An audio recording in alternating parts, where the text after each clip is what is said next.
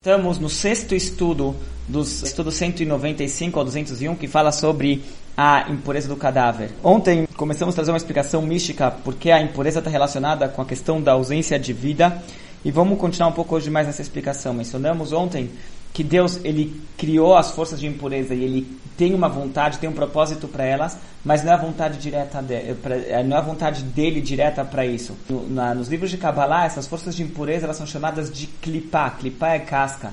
E a analogia é perfeita. Nós temos a fruta e nós temos a casca em torno da fruta. O propósito é a fruta.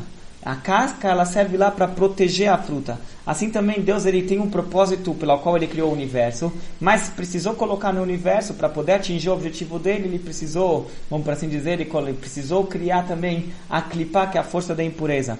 O que acontece? Essa força da impureza ela não recebe a vitalidade dela, não recebe a energia dela para existir diretamente de Deus. É como se fosse que Deus envia a vitalidade para de uma forma indireta.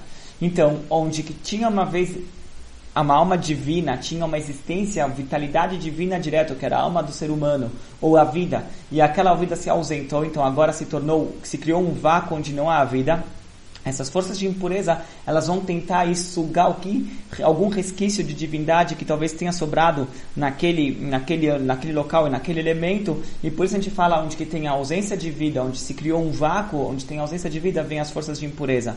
Só que a gente pode pegar uma lição para nós que não existe vácuo. Se a gente não preenche o nosso tempo, se a gente não preenche nossa cabeça, se a gente não preenche nossas atividades com, com conteúdo, elas vão existir, mas de uma forma impura e de uma forma nociva.